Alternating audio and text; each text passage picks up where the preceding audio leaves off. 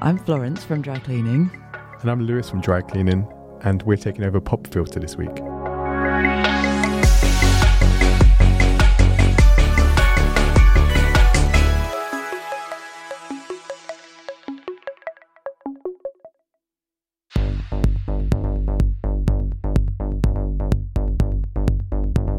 This little girl lost her doll on the muddy road.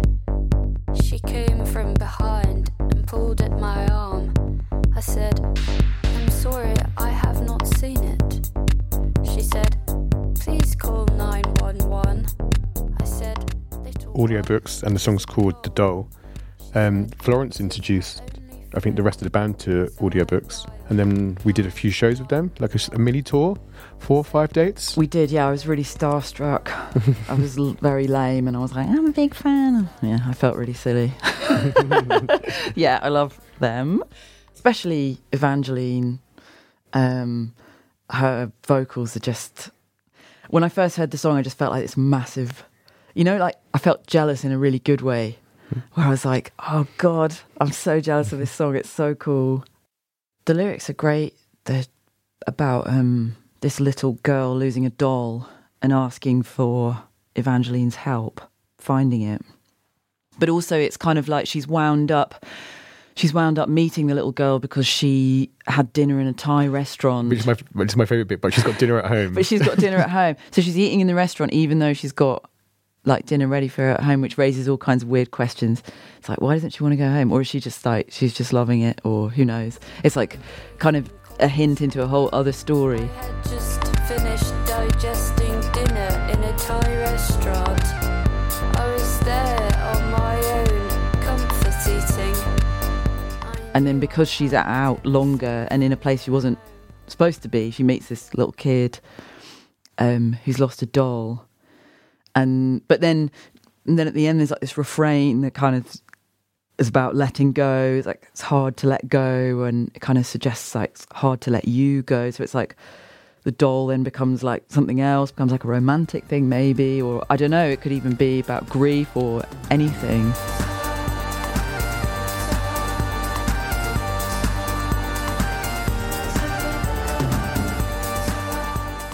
I've got a lot of memories of losing stuff when I was a kid and being absolutely like distraught as well.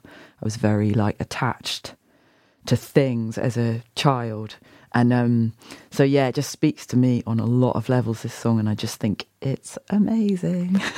it's extremely playful as well. At one point, she does the voice of like the police officer, but in her own voice. She doesn't do like, yeah, an Yeah. accent or, yeah. That's what's so good about it. She does the little girl talking, and it's like a whole world which just populated by her. And I think, yeah, that's a really good point. I never thought of that. It's like, yeah, it's like a little play, hmm. but it's short. I mean, the vocal section, at least the kind of with the main, all the words in it, is short. But yeah, it just hit me like a ton of bricks when I first heard it. I was just like, whoa.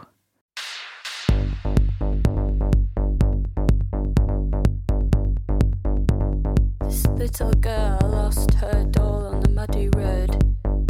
She came from behind and pulled at my arm. I said, I'm sorry,